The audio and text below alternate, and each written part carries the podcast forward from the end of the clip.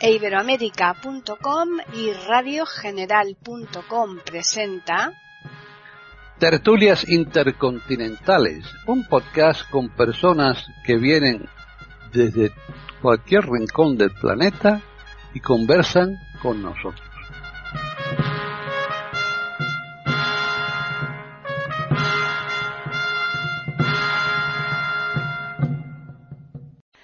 Bienvenidos un día más a tertulias intercontinentales en iberoamérica.com.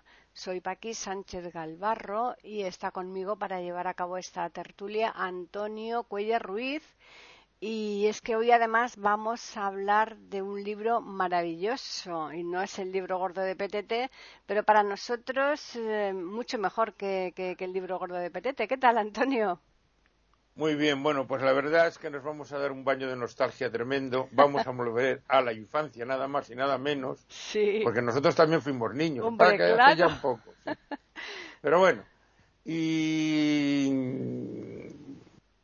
yo que tuve eh, la suerte o lo que fuera de tener este libro entre las manos, pues voy a hablar con, diríamos, con más conocimiento de causa que otras veces de otras cosas. Claro, exacto. Vamos a hablar, claro, mm, esto lo siento amigos de, del resto de España, pero no... No, del mm, resto de, Espa- de España no, de Latinoamérica, digamos, porque en España yo creo que esto era de- eh, para toda España, ¿no?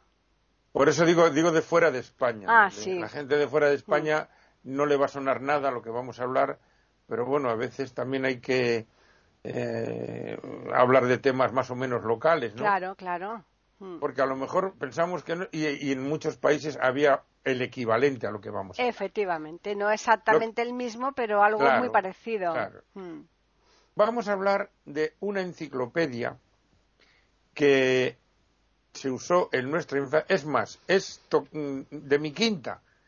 ¿Qué es ser de la quinta? Vamos a hablar, claro, es que en España, cuando la mili era obligatoria, hasta el año 2000, eh, mm, se decía que era de mi quinta la gente, o sea, de la misma quinta, la gente que cumplía años en, mismo, en el mismo año iban a la mili. Claro. ¿eh? Sea chico es de mi quinta, o sea, luego variaba un poquito porque según cuando te tocara, pues a lo mejor a ti te tocaba con 21 años y a otro con casi 22, o- depende, ¿no? Porque Sí, pero eh, más o depende que hubieras nacido en diciembre Mm. o en enero o en agosto tal. Bueno, me refiero que esta enciclopedia su primera edición es del año 1954. Ujú. Pero es que además, para más INRI, la edita un maestro zamorano. Fíjate, total nada. Vamos, no sé si Zamorano ejercía en Zamora. Un paisano ¿Y por tuyo. qué digo ¿eh? esto? Porque un año antes había nacido yo en Zamora. O sea que la enciclopedia y yo somos quintos. Ya te digo, pero vamos, bien parejos que andáis, ¿eh? Sí, sí, sí.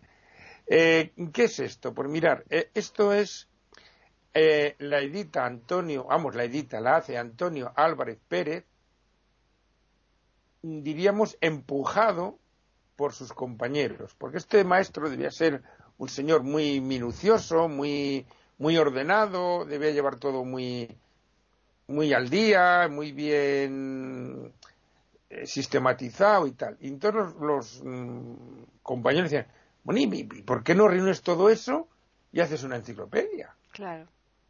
Y al final se animó. Eh, Diríamos, la primera enciclopedia, que era la, la que sería la de primer grado, ahora explicaremos, Mm. la, la hace en 1951, pero claro, estamos en pleno régimen franquista. En esa época todavía había racion- el racionamiento se acaba el año que yo nací. Ya sé, muchos, por desgracia, saben lo que es eso, incluso fuera del país, Pues sí. de nuestro país. ¿eh? Eh, épocas de penuria, eh, racionamiento de los alimentos, dando lugar al extraperlo, o sea, al mercado negro, Es- Exacto.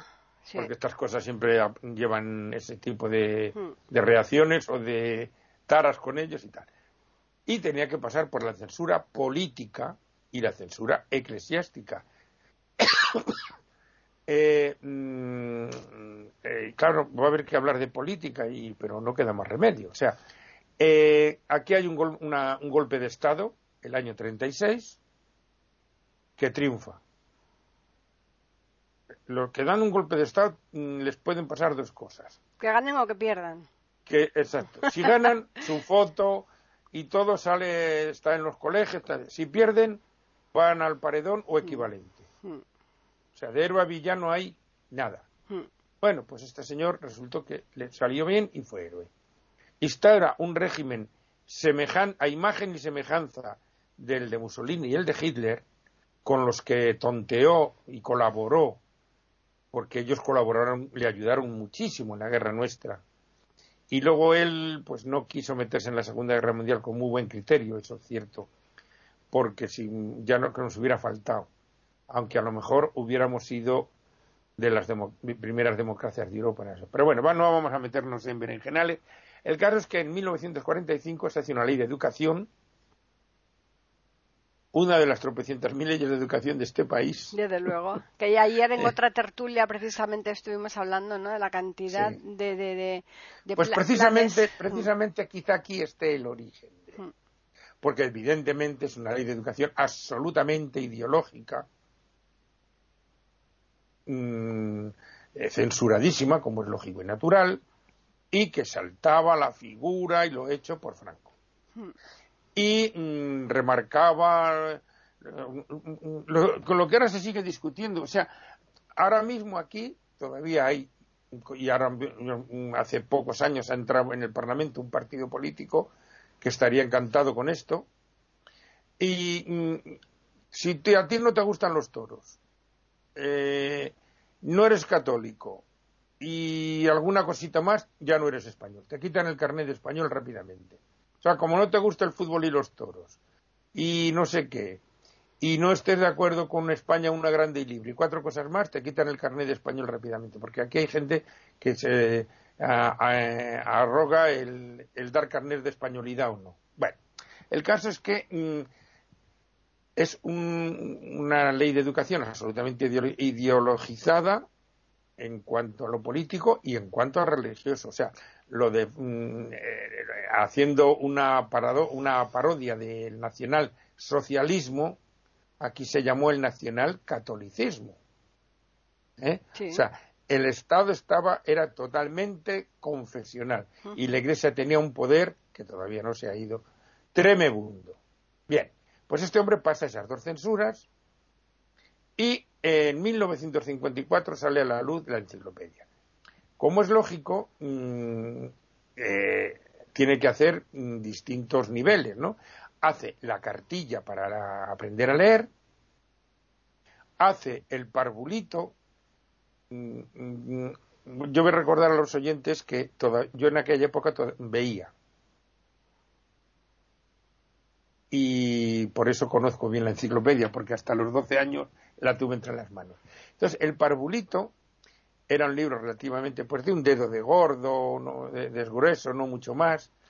Eh, diríamos que las materias... Y además con pastas, con pastas duras, ¿eh? sí, en condiciones, ¿eh? Sí, la, pasta era de cartón. Sí, sí, sí, sí.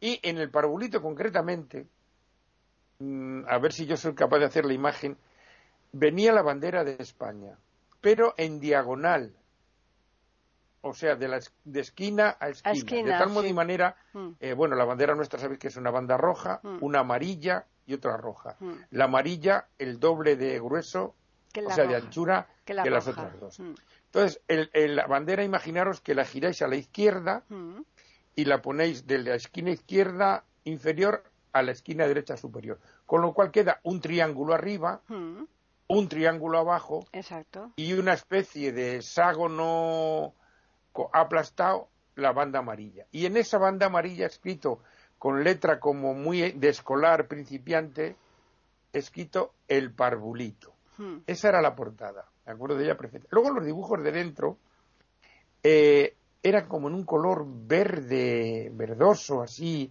no... Y por ejemplo, eh, una de las ilustraciones que venía, el asesinato de Viriato por los cuatro traidores y todas estas cosas, ¿no? Que eran de Osuna. De, Sevilla. sí, sí, sí. Eh, de un pueblo de Sevilla. Hmm. Mm, y ese, ese grabado que venía en la enciclopedia es una reproducción de un cuadro de un tal Madrazo, un pintor del siglo XIX, Mm. que está en el Prado. Bien. Eso era hasta los eh, seis años, más o menos. Porque, o sea, lo que ahora consideramos sería el parvulito. En, en nuestra época no había preescolar, había párvulos. párvulos, claro. Eso. Luego ya con seis años, más o menos, entrabas en, en la- en la escuela, en la primaria, que ahora se vuelve a llamar primaria, pero bueno, que era hasta los 14 años. Entonces, en ese periodo había tres enciclopedias, primero, segundo y tercer grado. De los seis a los ocho, por ahí, era el primero, de los ocho a los doce el segundo y de los doce en adelante el tercero. Y este hombre también editó, y esa yo no la conocí porque no llegué a dar eso, eh, otra enciclopedia dedicada a lo que se llamaba, a lo que ahora se llama formación profesional. ¿Mm? Era ya a partir de los 14 años. Eh, mm, los dibujos, eh, yo no sé si tú te acordarás, la habrás visto. Sí, de sí, tus me acuerdo perfectamente. Las patas de alambre que llamábamos, ¿no? Sí, O sea, era- a veces eran dibujos muy simples, porque las piernas eran un, un trazo con un lápiz, eh. y eso le llamábamos patas de alambre. Bien. Es que lo, lo, Sí. lo, lo bien que lo, lo plasmaba Álvarez, porque la enciclopedia se llama la enciclopedia Álvarez, que no lo hemos dicho, hemos dicho el nombre Sí, del autor, es pero que el hombre este se llamaba Claro. Antonio Álvarez Pérez, sí, sí, pero la como enciclopedia, digo, era maestro en Zamora. claro, es que- entonces, eh, animado por sus compañeros, lo- Mm. porque además esto mm, llevaba, el, o sea, esto era para el alumno, Mm. pero luego el profesor tenía cuadernillos de ejercicios y tal para ir desarrollando las materias. con claro, claro. Entonces, en estas enciclopedias, este señor mm, lo- lo- tenía una, una metodología muy buena porque además de las explicaciones ponía dibujos para mm, ah, mm, para que Ilustrar lo que decía. Exactamente, y entonces que yo me acuerdo cuando en el Nogal, ¿no? En- eh, y después de lo de las moscas, en un panal de rica miel, dos mil moscas acudieron, que por golosas murieron, presas de patas en él. O sea, él, Sí. él lo, lo, lo, lo explicaba, lo, lo ilustraba, es de una forma sencilla y le- para mí mm, lo, lo maravilloso es cómo en una enciclopedia de estas hacía un compendio para varios cursos. Bueno, mira, el otro día, y hoy tendré que ir también a por ellos, porque ahora salen más pronto los niños y hay que. Mi hijo no puede acudir a esa hora, tiene- Claro. tenemos que ir nosotros a por ellos. Bueno, llevan una especie de, de mochila con ruedas Sí. Para llevar todos lo- los libros. Nosotros llevamos una cartera de cuero que llevaba la, la enciclopedia, un cuaderno y un, plum, un plumier o tal. Sí, sí. Están escuchando tertulias intercontinentales en iberoamérica.com. Ahora llevan una cantidad de libros tremenda. Yo no me voy a meter si saben más, si saben menos, porque saben más de unas cosas, saben menos de otras. Bueno, no, no nos vamos a meter ahí. Pero yo os voy a explicar cómo era la enciclopedia. El, el orden de las materias era siempre el mismo. Hmm, Empezaba por lo que llamaban historia sagrada. hmm. ¿Qué es la historia sagrada? Pues mm, en realidad era episodios del Antiguo Testamento. Claro. ¿eh? Estamos hablando, vuelvo a repetir, de que era un régimen absolutamente católico. ¿eh? O sea, no, no había otra acción, punto. Luego venía la religión. Y diréis, pero no es lo mismo. No, ese es el problema que hay hoy en día en, la enseñanza. Eh, somos un Estado confesional, con lo cual, por ley, y con la ley en la mano, cosa que no se cumple a rajatabla, porque estos eh, todavía lastramos la enciclopedia Álvarez, eh, en los colegios públicos o pagados con dinero público no se debe dar ninguna religión. O das todas o no das ninguna. Ah, pero es que la mayoritaria es la católica. Vale, muy bien. Pues mire, vaya usted a la iglesia y allí le enseñan la iglesia católica. O vaya usted a la mezquita, a la sinagoga o donde quiera ir. En los colegios públicos del Estado o pagados con dinero del Estado no se da. Pero estamos hablando de religión, o sea, de doctrina. Pero ¿qué ocurre? Que también se ha quitado lo que llamábamos esta cosa de historia sagrada. O sea, ciertos conocimientos del Antiguo Testamento que, mm, mm, dado el entorno en que vivimos, nos rodea. O sea, Tú ahora vas a cualquier museo o cualquier historia por ahí y el cuadro de Moisés cruzando el Mar Rojo. Y, ahora, mm, mm, tú ahora coges universitarios de, de 20 algún años, incluso gente mayor con 40 años, le llevas delante de ese cuadro y dice, ¿esto qué es? Pero ese es el, el, problema no está en, en determinar si eh, está bien o está mal quitar la religión, quitar la eh, historia sagrada, quitar latín, quitar filosofía.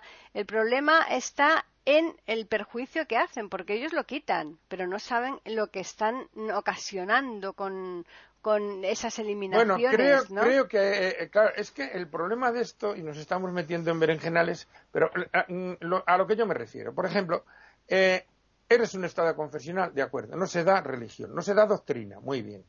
Pero sí que tienes que dar una asignatura que le puedes llamar historias de las religiones, de las religiones que, mm, afectan tu entorno, que son la judio-cristiana y la musulmana, punto.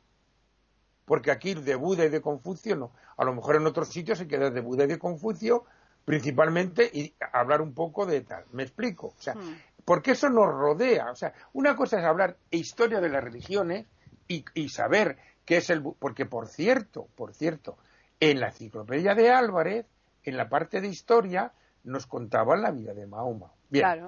Entonces, eh, hemos dicho historia sagrada, eh, religión, que aquí venían los evangelios, que parece que estoy, eh, lo estoy viendo, venía. imaginaros la hoja derecha del libro, por ejemplo. Bueno, pues en el cuadro superior derecho, en un cuadradito que ocupaba más o menos la mitad de la hoja, venía un dibujo del Evangelio de ese día.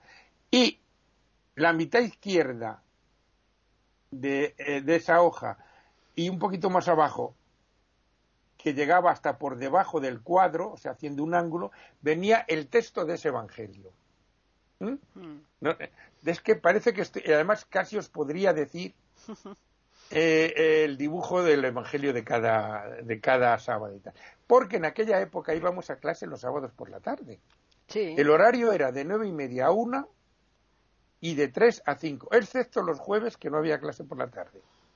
Como también se trabajaba los sábados en las empresas, que hoy día. Sí, sí, sí, claro, claro, claro. Este país de vagos, según los anglosajones, trabajábamos los sábados hasta que vino la laboriosa semana inglesa. no, se trabajaba los sábados. Hmm. Pero bueno, cosas veredes, amigo Sancho. y seguimos con las materias. Después de religión venía lengua española, o sea, gramática, con la odiosa conjugación. de los verbos. y lo de ilustrar, por ejemplo, no se me olvida, había tres, casa, casita y casona. El y te venía una casa, una casa normal, una más pequeña, otra más grande. claro. Mm, cosas como hoy. Hoy, por ejemplo, la, eh, hoy es mucho más fácil. La educación es prácticamente absolutamente visual, que no me parece mal, pero también hay que... Porque hay cosas que hay que memorizar, amigos. Mm. ¿Eh? Evidentemente esta enciclopedia mm, era para aprendérsela de memoria, punto, que es lo que se hacía con todo. De tal modo y manera que mm, la lección 25 de gramática, por ejemplo, te venía la pregunta en letra muy negra y la respuesta en letra menos negra. Y eso es lo que tenías que contestar. Claro. Al pie de la letra. Hmm. Eh, era un poco bárbaro eso, pero bueno, era la época, igual que el catecismo. El caso es que mm, hay cosas, como digo, que hay que memorizar. O sea, el Amazonas nace donde nace, pasa por donde pasa y desemboca donde se desemboca. Ni es discutible, ni es razonable, ni es nada. El río va por ahí y se acabó.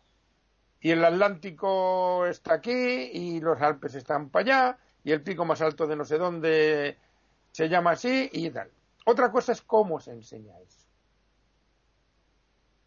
Eso ya es otro tema, pero eh, esa denostación de la memoria que se ha hecho después Evidentemente, hay, mm, si tú entiendes el concepto, lo podrás mm, explicar con palabras diferentes a la de esta respuesta que venía en la enciclopedia.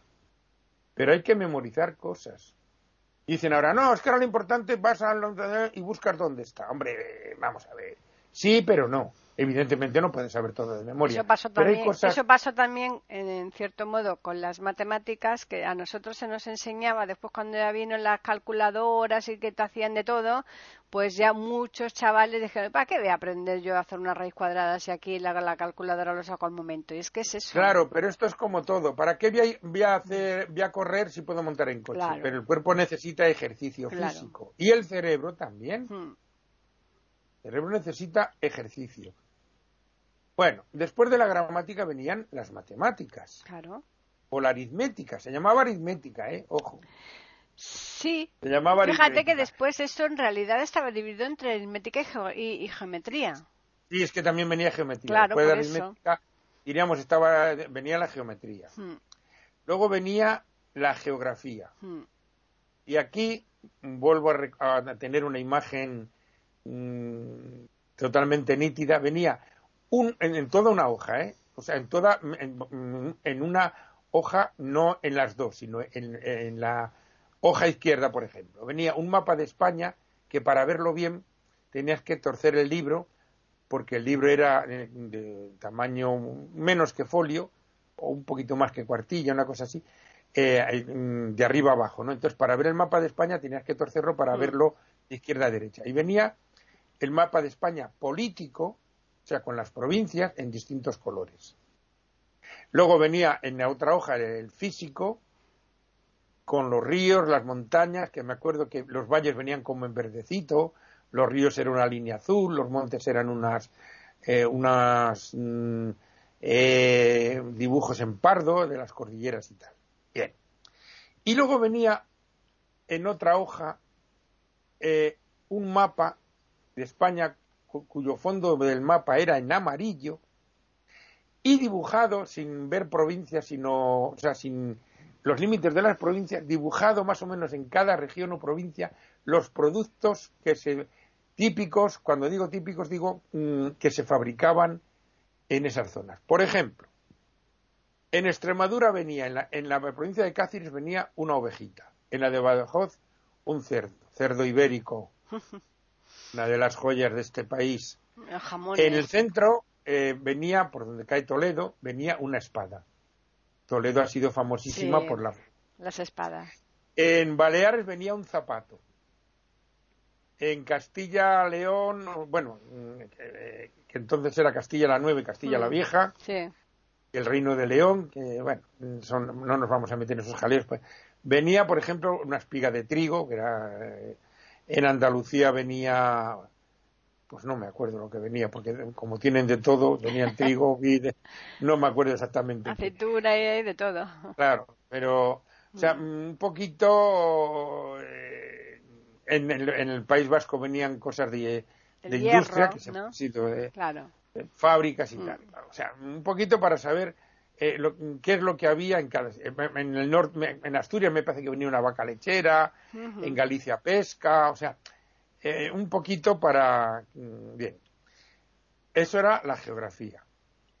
Tenías que aprenderte el río por ejemplo el río porque se, hacía el río de nace en los picos de Ubión provincia de Soria pasa por Soria Almazán Peñafiel eh, Toro y Zamora y desemboca era esto lo que se aprendía 5 por 5, 25, 5 por 6, 30.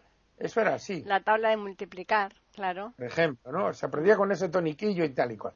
Lo que sí mm, juro, perjuro y vuelvo a jurar que a mí jamás me hicieron aprender esa lista de los reyes godos que eran 30.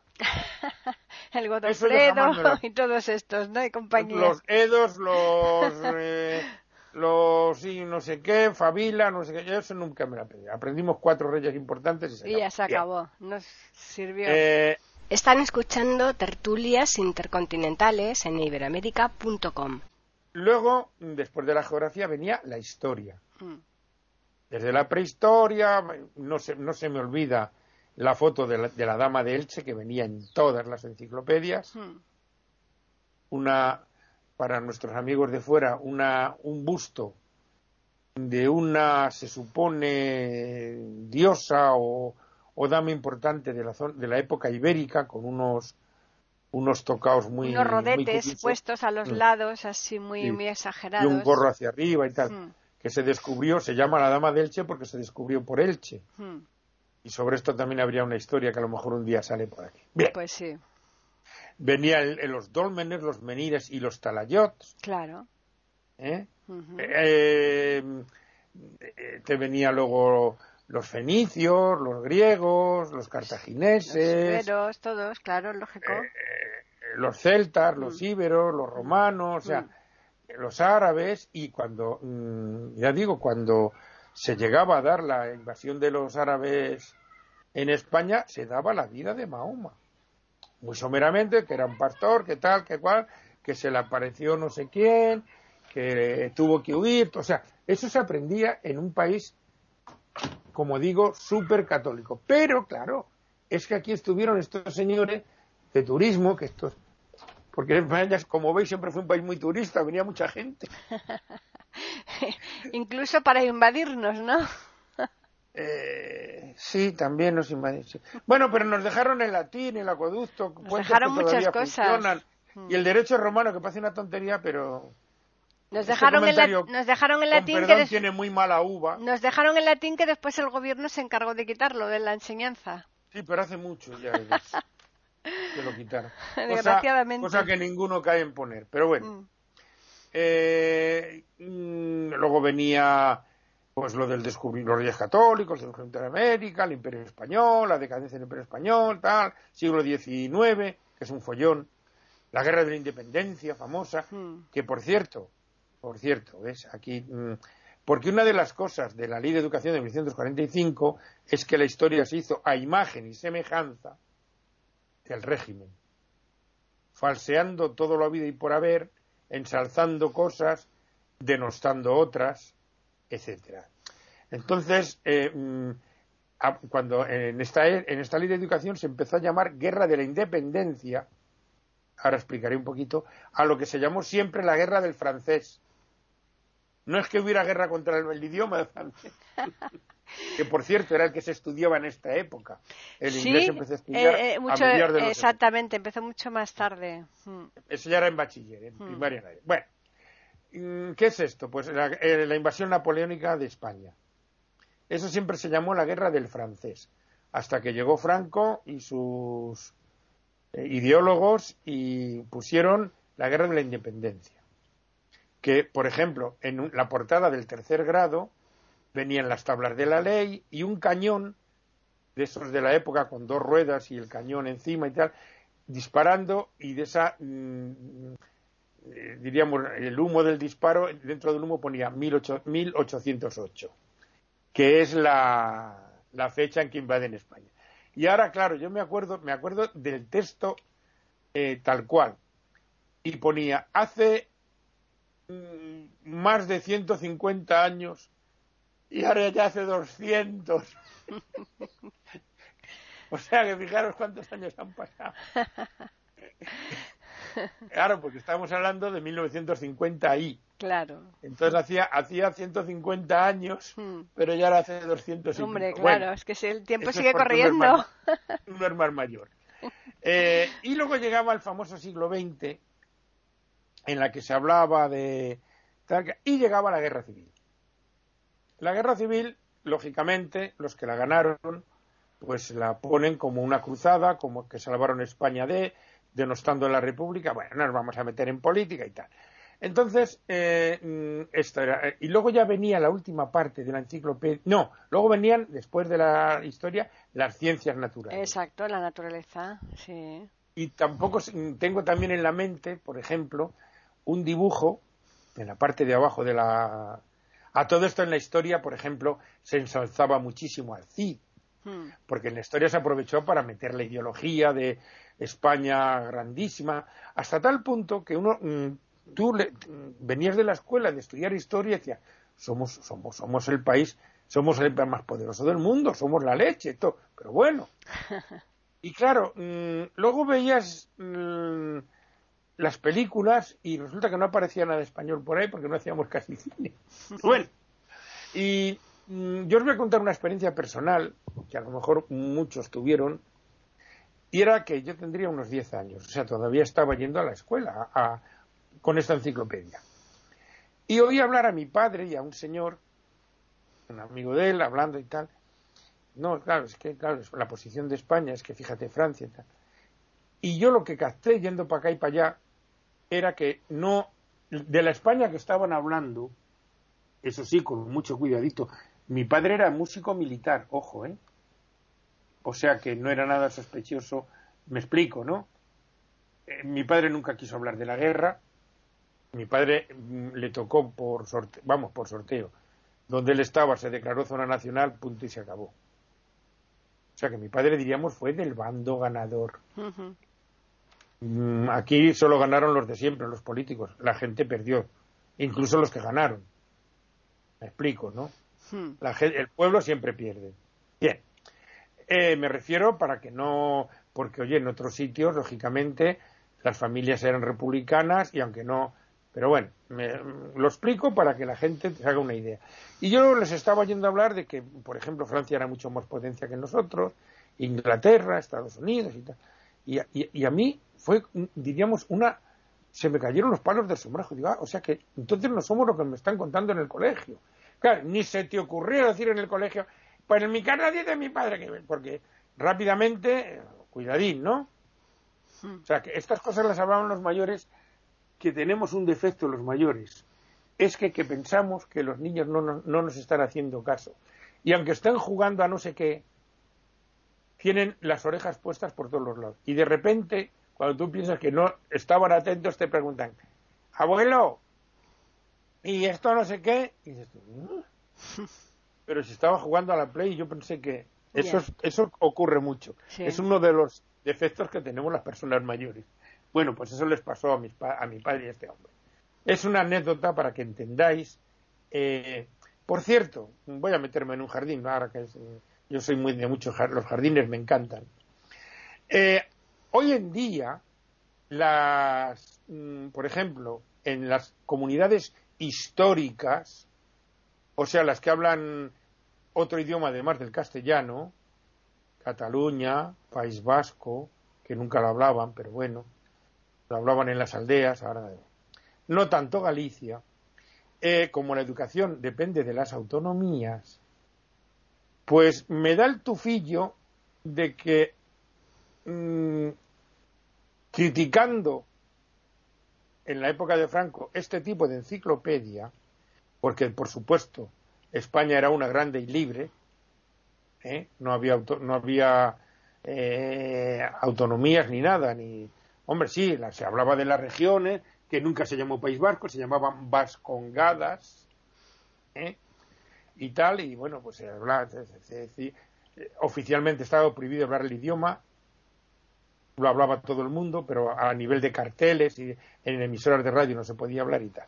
Pues me da a mí que estos que tanto criticaron la enciclopedia Álvarez, años más tarde, editaron el equivalente autonómico, que habría que leer para espantarte y ver que cuando ese chico que estudia eso y salga afuera le va a pasar lo que a mí cuando oyó a mi padre cuando oía a mi padre y aquel amigo. Bueno. cuando tú dices eso, no se vayan a creer los oyentes que estamos diciendo eso o aquello, sino eso, la sigla de educación secundaria eh, obligatoria.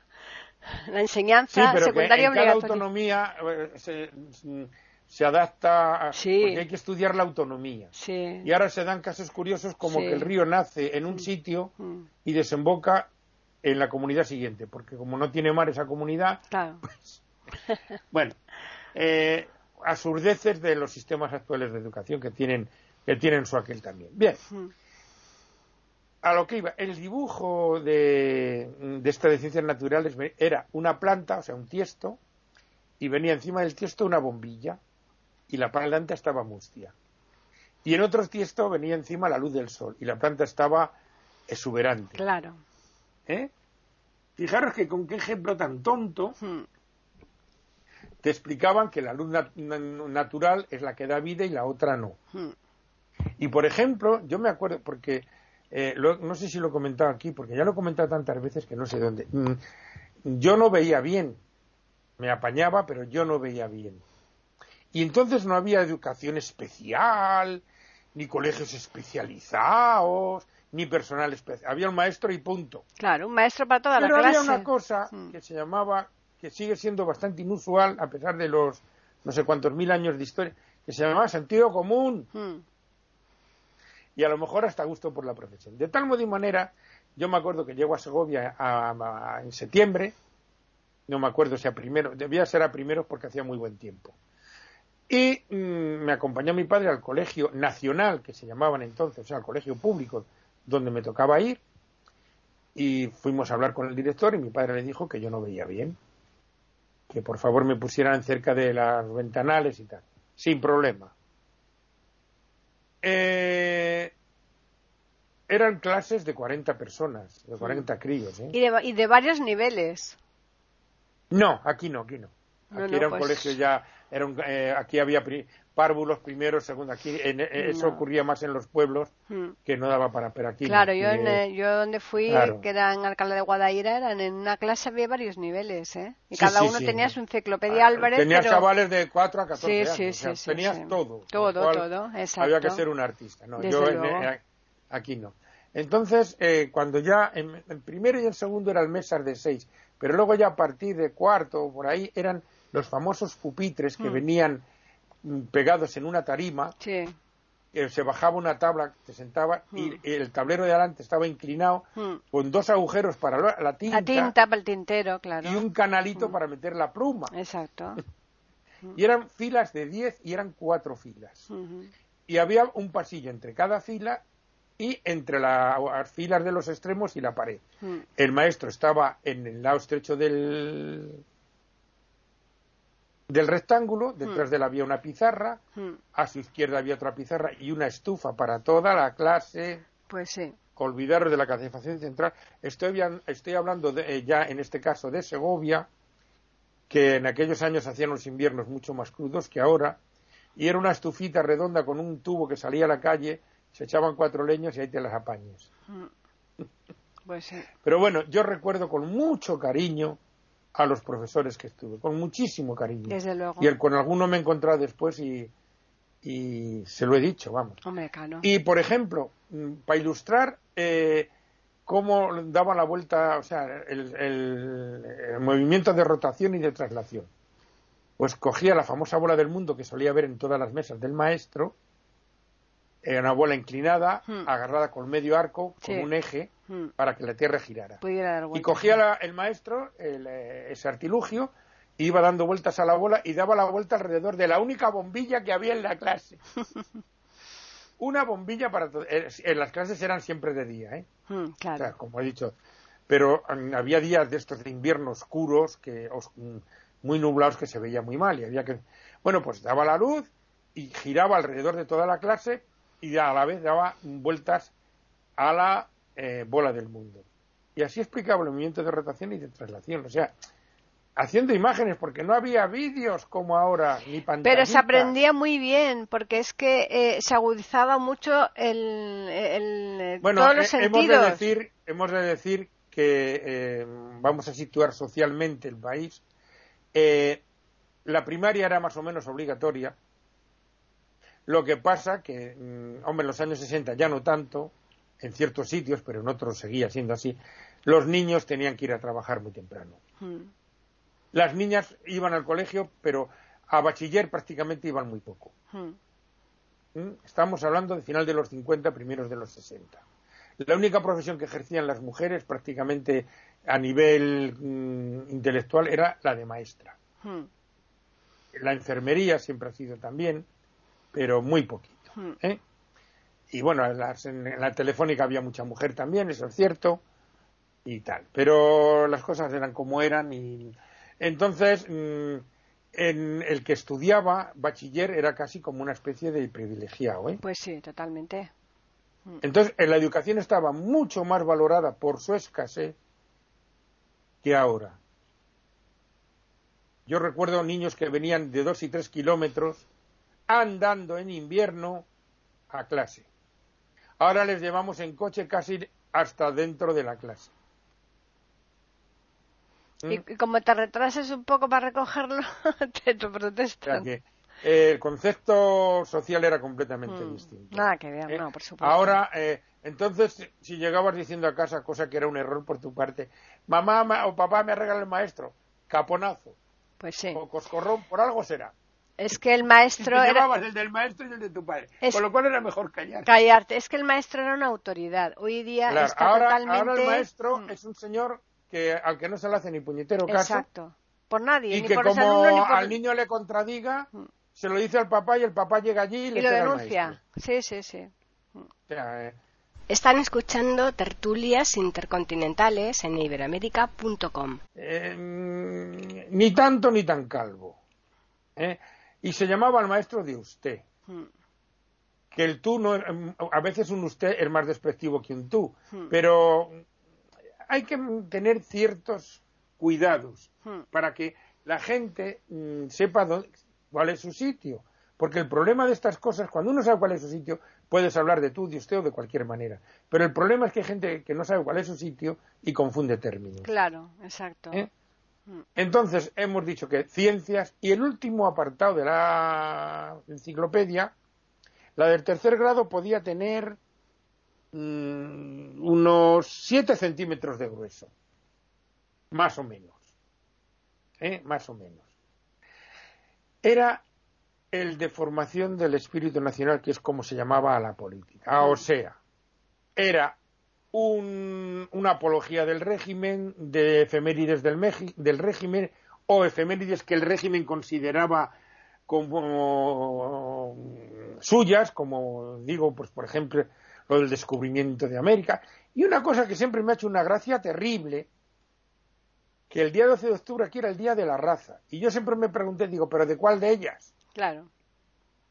Porque, eh, claro, pero mm, vuelvo a decir. Eh, Bueno, pero eso después ya lo cambiaron por la hispanidad. Sí, bueno, no, pero vamos a explicar este estos términos para que se aclaren las cosas. Eh, mm, vuelvo a decir que Franco hizo su régimen a imagen y semejanza del de Mussolini y del de Hitler. Y desde luego el de Hitler era pelín racista, ¿verdad? Un poco. Hasta ahí todo, hasta ahí podemos leer, ¿no? Bueno, pues este también monta ese. Y claro, mm, el día de la raza, pero vamos a ver, señor, si aquí eh, mm, hemos sido un país de paso siempre. Nos han invadido por el norte, por el sur, por el este, por el oeste no, porque estaba el mar tenebroso. Lo cual, dicho sea de paso, enriquece mucho un pueblo porque te caen enseñanzas de todo tipo.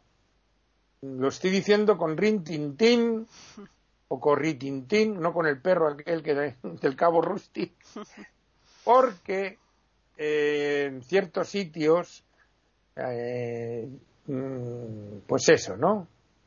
Es que se cargaron la, la cultura autóctona, es que a los indios, perdón, cuando se dio la independencia a los países hispanoamericanos, los que pelearon con los indios para quitarles sus tierras y hacer sus haciendas fueron los que liber- se liberaron de, de la metrópoli. Aclárense, por favor. No manipulen la historia Mm. como nos hicieron a nosotros. Ya ves. ¿eh? Es Bueno. que es más fácil, muy fácil A lo mejor este comentario no cae bien, pero las cosas son como son. A lo que me refiero es que por aquí pasaron celtas, íberos, fenicios, cartagineses, griegos, romanos, musulmanes. ¿Y qué raza, oiga? ¿Pero qué raza? ¿Qué raza? ¿Y ¿Cuál, cuál somos? Y, por ejemplo, en Estados Unidos, que también son pelín racistas, ¿eh? porque eh, a veces confundimos racismo con, mm, con clasismo, porque no es lo mismo eh, que venga un árabe jeque que cruce un moro en patera, aunque sean de la misma raza que no lo son, pero bueno. Mm, no sé si creo que se me está entendiendo la mala uva con la que estoy hablando, porque eh, Estados Unidos, que se creen, es una amalgama, ¿eh? o sea, lo genuino americano todavía quiero yo saber qué es, Bueno, pero es un, un país joven. en porque es, claro, es una amalgama de multitud Hmm, de pueblos, Claro. lo cual le da esa fuerza y esa efervescencia que tienen. hmm. Y aquí, por ejemplo, mm, eh, eso eh, ellos allí no lo sufren, pero aquí se ha sufrido a lo largo de la historia la endogamia de las casas reales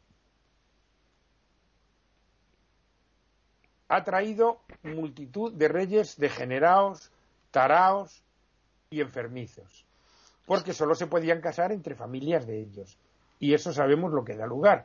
Por eso cuando se dice, ¿de qué raza es este perro? Nada, de Nisu. Ni su padre lo sabe. sobre todo el rey, sobre todo el rey que es fantástico que tú que te encanta, ¿no? Y al que tú siempre elogias. ¿A quién? tú sabrás, tú sabrás el que dices que este es el peor rey de todos. Siempre. ah, el, el, el celón. Exacto. Pero con C. Y perteneciente al género caprino. El Fernando VII. Exactamente. Hombre, e, ese estaba tarado de la mente, pero por ejemplo Carlos II, que no fue capaz de tener hijos, el final ah. de los Habsburgo, trajo lo que trajo. Pero bueno, mm. eh, a lo que vamos, que eh, a mí me hacía mucha gracia eso del Día de la Raza. Mm. Y mm, hay una película de los años 40 que se llama Raza, basada en un libro que escribió el caudillo, que también era escritor. ¿Ah, era más que general porque era generalísimo. Claro. ¿Eh? Mucho cuidado. Iba bajo palio porque era la me callo, etcétera. Bueno, o sea que siempre se quiso saltar la raza española que eh, es una mezcla de tropecientas razas. En fin, que desde luego la enciclopedia, mm, que es de lo que estamos hablando, era un lujo, porque si se dan cuenta nuestros oyentes, es un compendio de todas las materias fundamentales. Claro, claro, y, además. Hemos hablado de. sí, sí, sí, pero bien explicada, ¿eh? con una, una, una forma eh, sencilla de cara al alumno, entonces en donde eh, se daban las explicaciones escritas, pero después también con los ejemplos que se ponían. Ilustrada con dibujitos más o menos.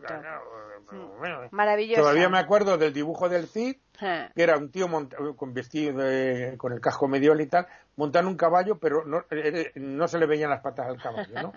Era de y a Jaime I también mm. montaba que por cierto lo quise copiar y nunca me salía bien ese dibujo. Pero bueno, es que eres poco monárquico. No, no, yo es que el dibujo nunca se me dio bien. Ah, Pero la historia me encantaba. Hmm.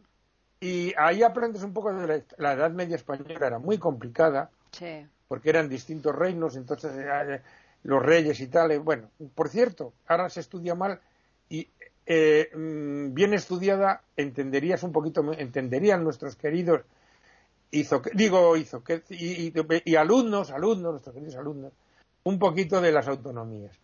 Yo es que contra el sistema educativo de, cuando digo de hoy digo de la democracia para acá, que bueno, afortunadamente eh, hay más libertad y tal, pero mm, en reacción a esto, a esta enciclopedia o a este sistema, eh, que, por cierto ya llevamos más de 40 años y no hemos cambiado. Pero bueno, eh, mm, se hizo un sistema educativo, diríamos, reaccionando contra el otro.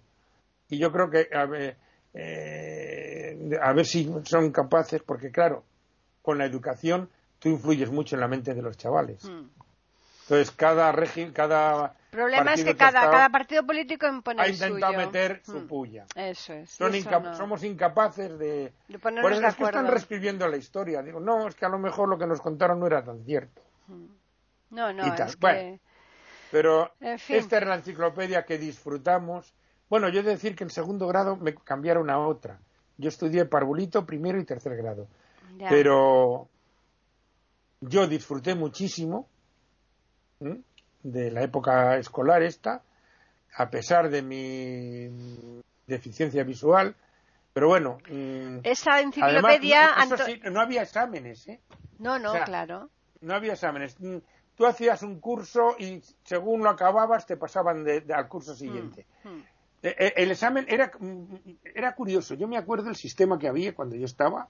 Estoy hablando del 61 al 65.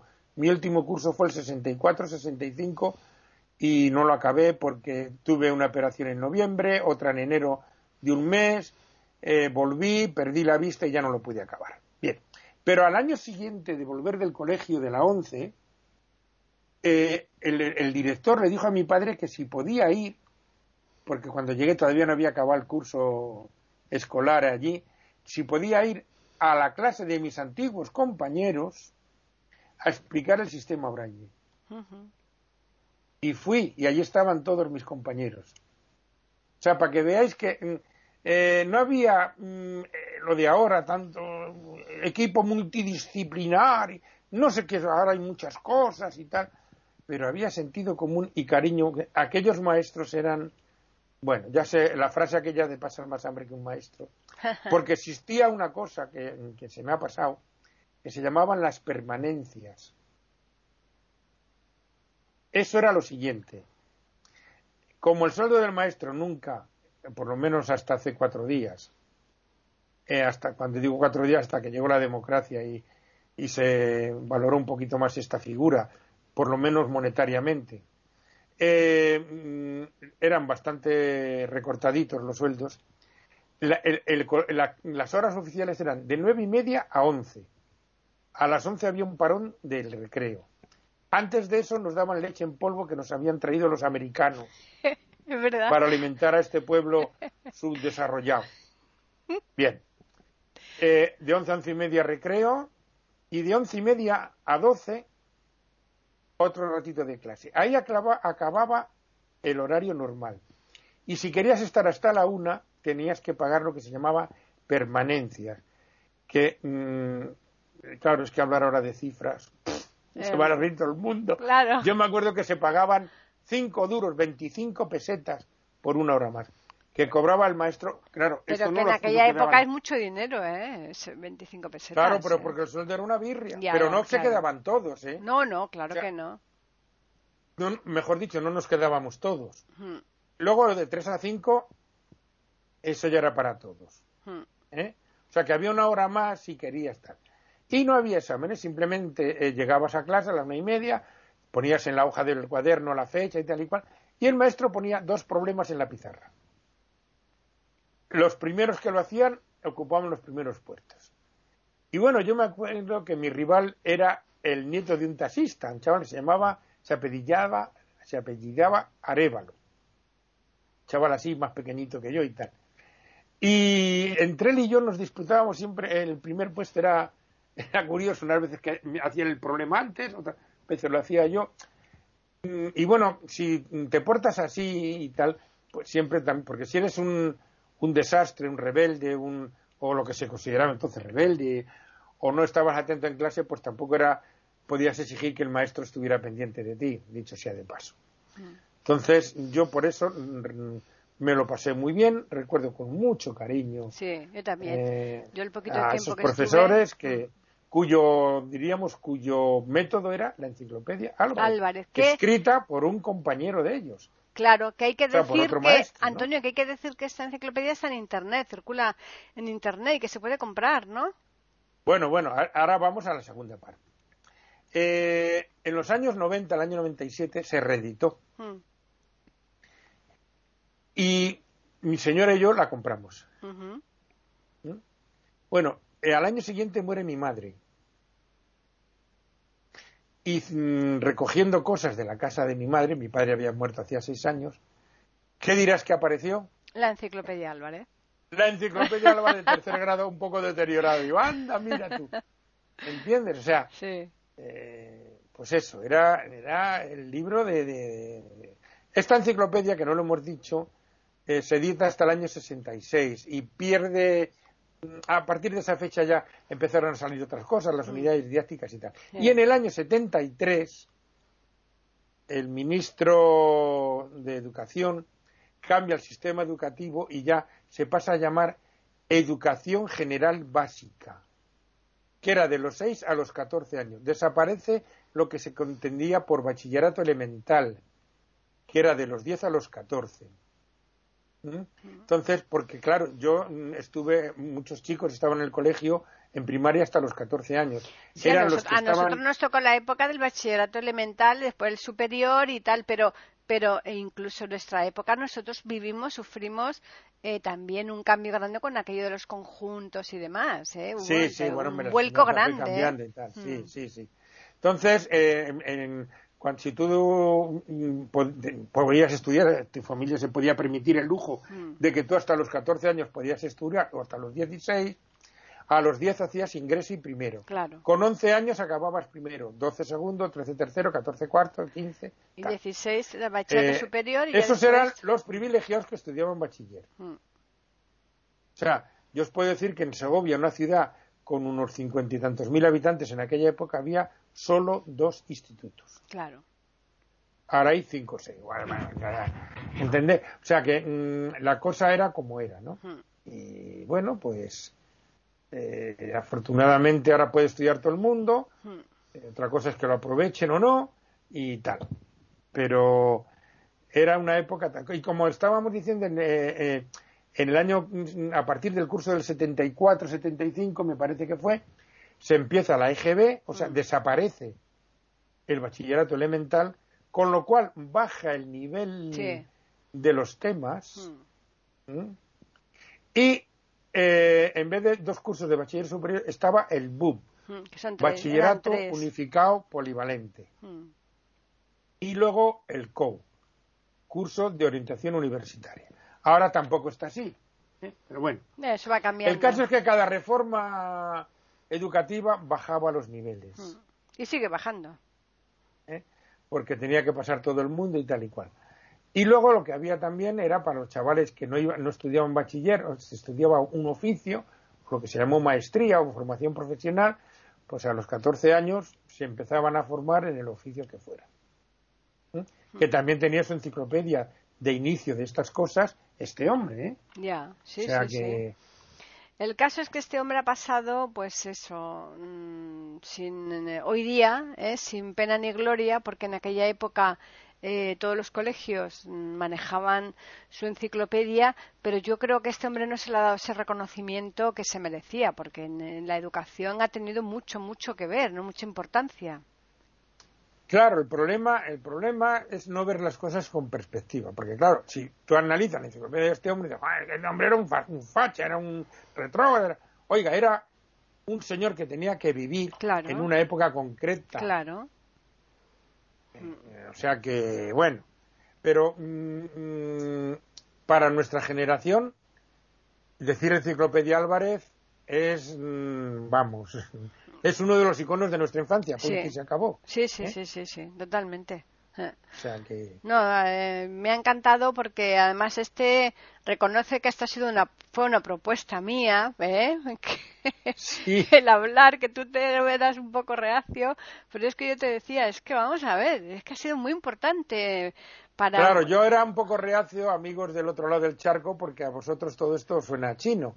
O pensamos que os suena chino. Lo mismo, habéis tenido un libro equivalente. Que seguro o- que o os sí, ha recordado seguro que también sí. cierta época de la infancia, Mm, que siempre, en general, hablo en general, mm, gusta recordar, porque los niños mm, tienen la facultad de ser felices bajo cualquier circunstancia. En Pues sí. general hablo, ¿eh? mm, exacto. Por supuesto, los niños que han vivido una guerra Pues eh, pues no, o que están viviendo. Pero en general, porque estamos hablando de una época que los juguetes eran un bien bastante escaso, Mm, pero teníamos el gran juguete, que era la calle, claro, la calle. Mm. Cosa que ahora no se puede disfrutar. pues no. Pero bueno, Exacto. Bueno, pues vamos a recordarles que nos pueden escribir al correo que tenemos que es tertulias arroba eiberoamerica.com y también pueden hacerlo al Twitter eiberoamerica con las iniciales eh, I y la A de América en mayúsculas. Y nada, simplemente les vamos a emplazar a la próxima semana a ver de quién vas a hablar eh, aquí en tertulias. Claro, tenemos después a- aparte la música, pero eh, hay varios, hay varios candidatos, ¿no? Para hablar la semana siguiente aquí en tertulias, ¿no, Antonio? parece ser que atas, atas, atas, ¿verdad? Hay varios atas. candidata. Exacto. Bien, bien, bien. Pues nada, simplemente el, el lunes que viene les esperamos aquí en iberoamerica.com con una nueva tertulia intercontinental.